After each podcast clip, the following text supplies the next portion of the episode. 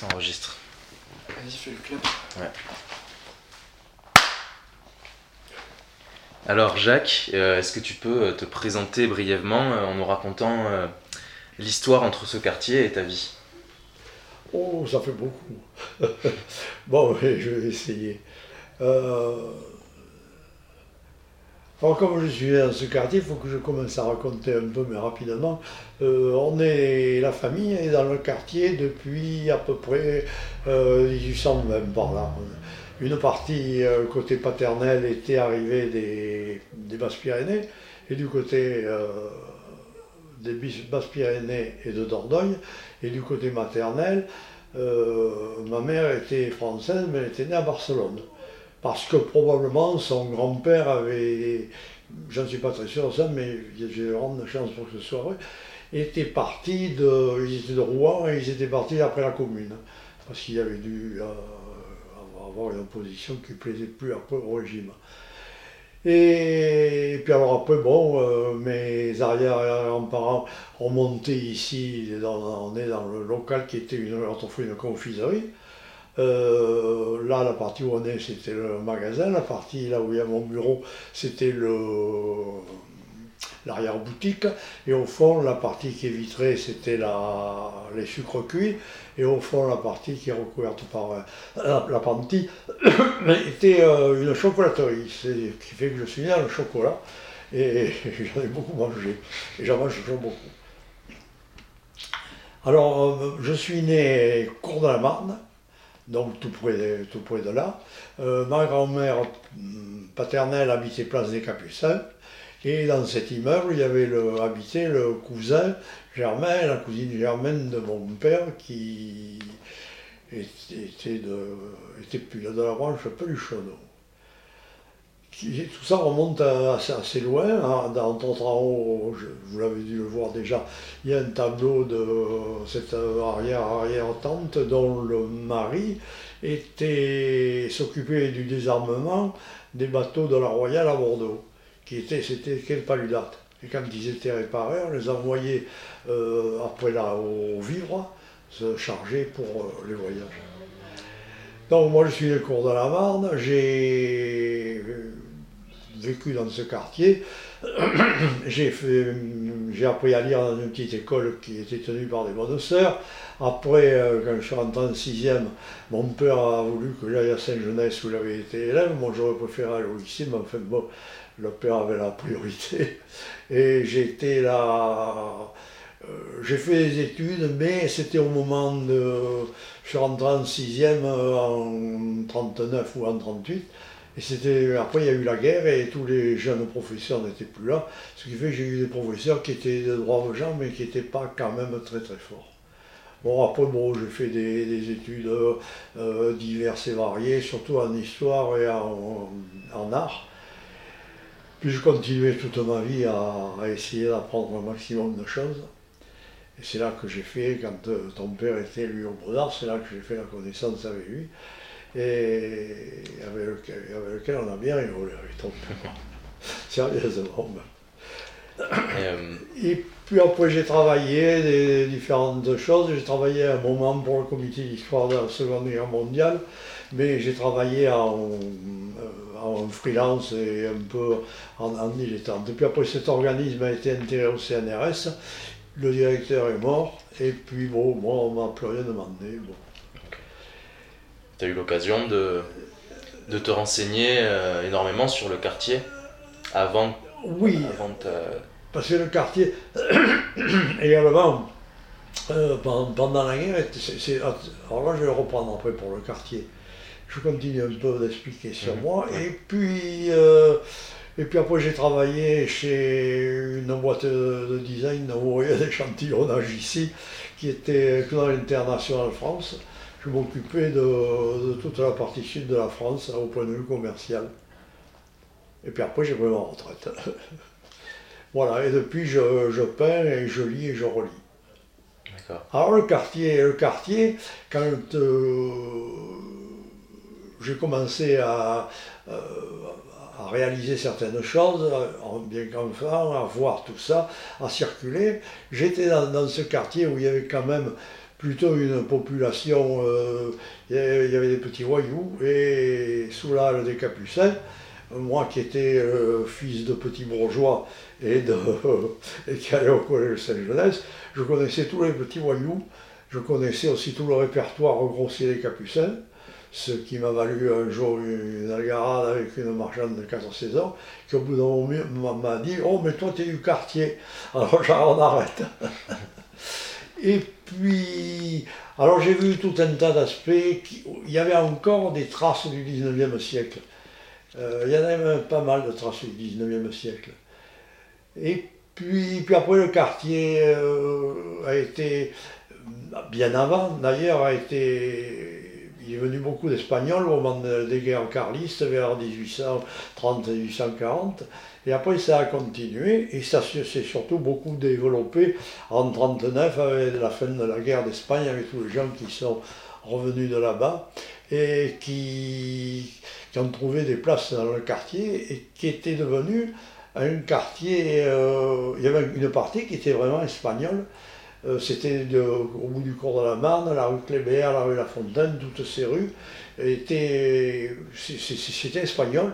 Quand on rentrait là, on entrait vers l'espagnol, puisqu'il y avait une histoire célèbre dans le quartier. C'était un monsieur qui cherche monsieur Dupont, et il ne le trouve pas, et il demande à un, espagnol Vous savez pas où habite monsieur Dupont? Ah non, lui dit l'autre, il ne sait pas, mais il va demander à, Carlos. Alors il appelle Carlos et il y a tout connaît, monsieur Dupont? Ah, l'étranger, dit l'autre. Oui, oui, il habite là. C'était donc très, très, très espagnol. Et il s'était très, très bien amalgamé. Et puis après, il y, a eu, il y a eu la guerre, alors là on a eu les Allemands qui s'étaient infiltrés à Bordeaux et ça se passait moins bien avec eux. mais on n'a pas quand même tellement souffert de. y a eu quand même des fusillés à Souge et tout ça. Mais euh, on n'a pas été. Il y a eu des pays, qui, des régions et des villes qui ont été beaucoup plus malheureuses que nous. Et puis après, il y a eu la libération. Et après la, libération, il est arrivé beaucoup de Portugais, d'autres Espagnols qui étaient arrivés en 1939. Et après la libération, beaucoup de, pas mal de Portugais. Et puis après, ça a été l'Algérie. Euh, puis beaucoup de Marocains sont arrivés depuis une vingtaine d'années. Il y a peu de Tunisiens. Je ne connais même pas de Tunisiens dans le quartier.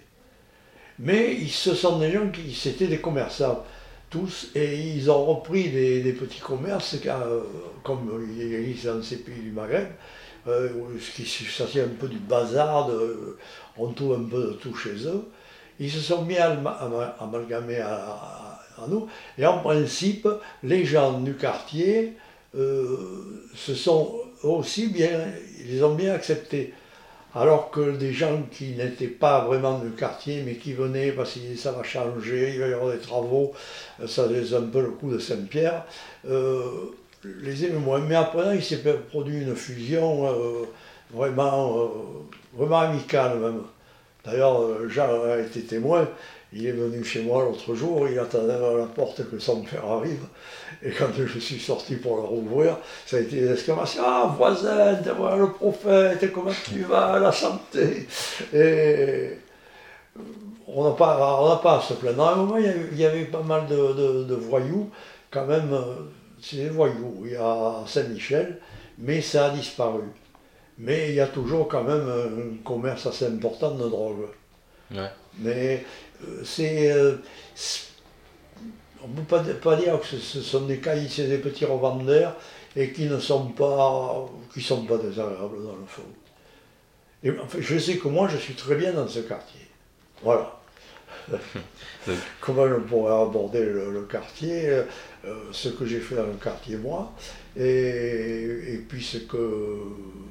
Alors, comment, ce qui deviendra à présent, il commence à se bobotiser un peu, mais pas trop parce qu'il n'y a pas les, quand même les beaux appartements qu'il y avait dans Saint-Pierre, euh, mais il y a de beaux appartements.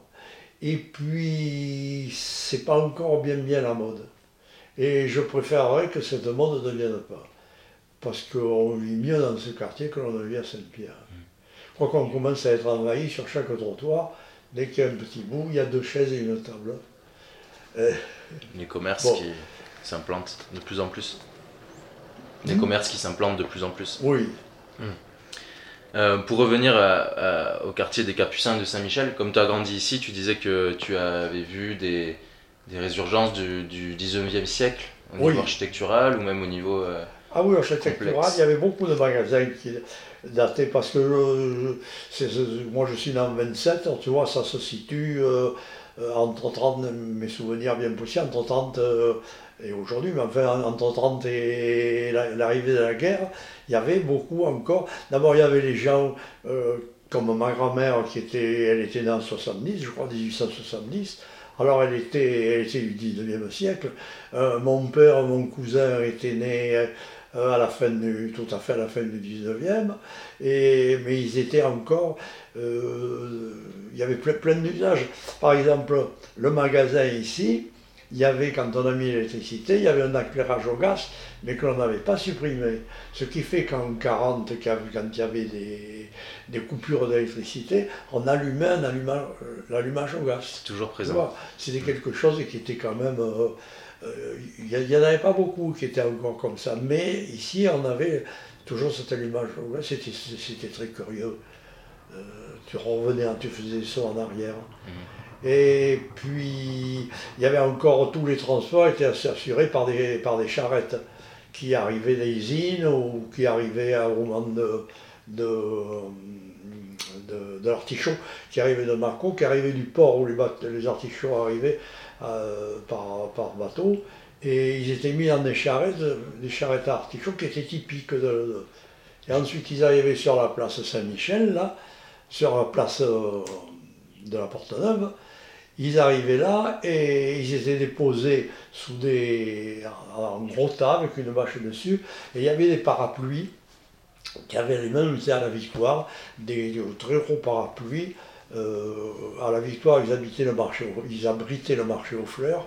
Et ici, à la Cédin, ils abritaient les artichauts et ils abritaient également tout un tas de petits commerces qui étaient là et qui étaient des surveillances du 19e siècle.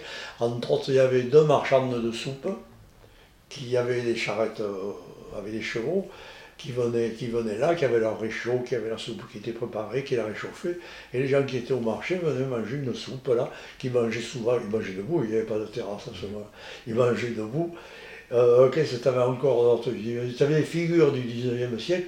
Tu avais un monsieur qui s'appelait, alors je ne me rappelle jamais si, ça- c'était Adrien ou un autre, me semble bien que c'était Adrien. Et qui était, euh, euh, il était vieux, c'était, mais c'était, il était encore comme au 19e siècle.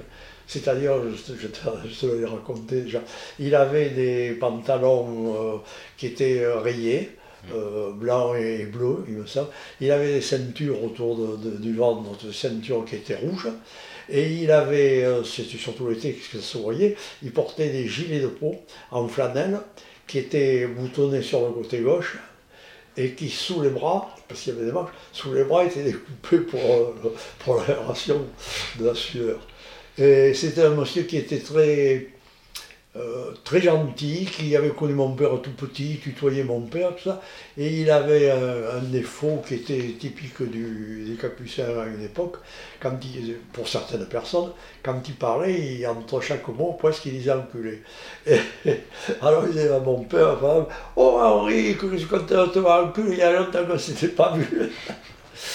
Et puis il y avait aussi des marchandes, euh, il y avait les portanières, qui étaient toutes presque d'origine espagnole, qui portaient sur le dessus de la tête une espèce de, couronne faite de, de chiffon euh, roulé et attaché avec euh, du fil cousu, ou- et qui portaient sur la tête des très grands plateaux, mais qui étaient comme ça. hein. Euh, pour les gens qui venaient acheter au marché, pour qu'ils aillent les porter à la, à la charrette ou à la voiture, ceux qui venaient en voiture, mais il y avait beaucoup de chevaux.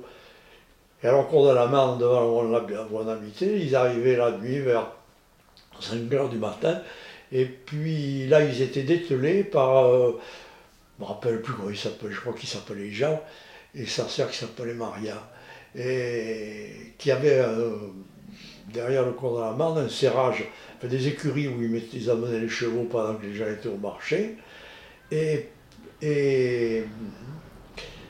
Et alors il faisait du bruit, tout ça, d'autant plus que le frère était sourd et que la sœur gueulait. Et ils étaient très grossiers tous les deux. Alors il y avait des, fois des, gens qui étaient à la fenêtre, Maria, ta gueule Ouais Elle répondait.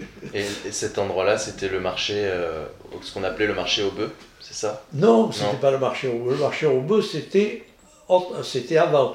Le marché au bœuf datait. Euh, euh, marché au bœuf a dû partir vers 1800, euh, après la guerre de 70. Et alors, après l'exposition universelle de Paris, avec des morceaux de la galerie des machines, on avait fait le, les capucins, le marché des capucins, où il y avait deux parties. Il y avait une partie en venant d'ici, enfin, en venant du cours de la Marne, euh, il y avait la partie gauche qui était. Il y avait beaucoup de mandataires là, de mandataires en gros, parce qu'il y avait le marché de gros et de détail. Et puis de l'autre côté, c'était surtout les marchands euh, qui arrivaient de, de, la campagne, des maraîchers. Et puis il y avait les repasseurs de couteaux qui avait une espèce de charrette avec un grand, une grande roue, une plus petite, et il pédalait sur une pédale en bois en aiguisant les couteaux sur la meule, ça aussi c'était du 19e. Il y avait un type qui vendait de la monnaie. C'est curieux ce métier. Et il était installé au Capucin, alors il ramassait la monnaie qu'il achetait aux gens, et après il faisait des rouleaux, et il y a quelqu'un qui venait lui chercher, par exemple, pour 10 francs de rouleaux de, pièces, de petites pièces. Et alors, là-dessus, par rouleau, il, devait prélever une pièce. Je ne sais pas comment il se faisait. Je sais qu'il se faisait payer de cette façon, mais il ne devait pas prélever une pièce du rouleau, il, il, y avait des tarifs. Quoi. Et il y avait un type qui était commissionnaire. Il y en avait deux commissionnaires. Il avait une chaise accrochée avec une chaîne à un pilier. Et à la, sur la chaise, il y avait une, comme une boîte aux lettres qui était fixée. Et si on avait besoin de faire faire une course, on allait les trouver et on mettait un mot, il passait à telle adresse, on portait un colis à tel endroit. Alors il, venait, prenait le colis, puis avec une charrette à bras, ça aussi il y avait les charrettes à bras, euh, qui étaient, c'était toujours du 19e siècle. Ça a duré, ça a duré jusqu'à la guerre en pratique. Avant la guerre, ça s'est arrêté la charrette à bras. Et là, dans la rue traversante, il y avait un loueur de charrette à bras. Alors si tu avais besoin, tu allais louer une charrette à bras. Et, ici, comme on n'avait pas de, il n'y avait pas d'engin pour livrer les clients, on livrait des fois avec des charrettes à bras. Et mon père a, connu, lui, quand il était petit, avant la guerre de 14 et au début de la guerre de 14, il y avait encore une diligence qui partait de la place de la Victoire pour aller à Bazas, euh, pour aller à, à Bazas et mon père s'en rappelait très bien puisqu'il arrivait de porter des colis pour des clients qui étaient dans la région de Bazas. Et tout ça, tu l'as vécu euh, La diligence, je ne l'ai pas vu. D'accord. La charrette à bras, je l'ai connu, je l'ai même. Et tous ces, tous ces métiers qui n'existent plus euh, Ça, ça a complètement disparu, tous ces petits métiers, vendant de la monnaie, le commissaire, mmh. commissaire. Et puis il y avait une figure qui était euh, Yaya, c'était un innocent, il parlait, il disait Yaya tout le temps. Et qui était. C'était un peu comme le fétiche des capucins, il était bien nourri, il était, je ne sais pas où il couchait, mais il n'était pas dehors, il y avait des gens qui devaient lui donner un coin de couloir ou un truc comme ça. Et il d'abord il a eu le pied une fois écrasé par un tramway, et puis après il est mort. Et le jour où il est mort, moi j'étais dans une école qui était rue là chez les sœurs, et dans la journée on entend une espèce de murmure comme s'il y avait la révolution à Bordeaux. Alors euh, l'institutrice regarde à la fenêtre, puis elle dit aux élèves, venez voir. Et c'était l'enterrement de ce yaya. Et devant le corbillard qui le portait, il y avait trois corbillards remplis de fleurs, des marchands de tout le monde des capucins. C'était extraordinaire. Et il y avait une foule énorme.